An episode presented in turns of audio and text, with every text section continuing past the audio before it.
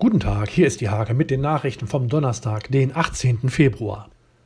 Demnächst können jüngere Menschen mit dem Corona-Impfstoff von AstraZeneca geimpft werden. Aufgrund bisher fehlender Vorgaben des Landes fehlen jedoch junge Impfkandidaten.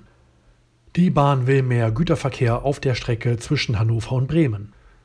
Der Rat Horsen lehnt eine Bahnumfahrung ab, er fordert Lärmschutzwände gegen den Bahnlärm. Die tiefen Temperaturen der vergangenen Tage erinnern Bodo Adamczak aus Steimke an den Januar 1982. Bei Gesteinsbohrungen in Nördlingen gefror bei minus 27 Grad sogar das Hydrauliköl. Der Tischtennisverband Niedersachsen hat den Punktspielbetrieb der Erwachsenen abgebrochen. Damit haben sich die Hoffnungen des SC Maglohe auf verschiedene Aufstiege erledigt. Auch die Handballer beenden die Spielzeit. Die erste und auch die zweite Bundesliga im Tanzsport stimmten bereits für den Ausfall der Formationstanzsaison. Jetzt sagten auch die unterschiedlichen untergeordneten Ligenbereiche alle Turniere ab. Diese und viele weitere Themen lest ihr in der Hake vom 18. Februar oder auf www.diehake.de.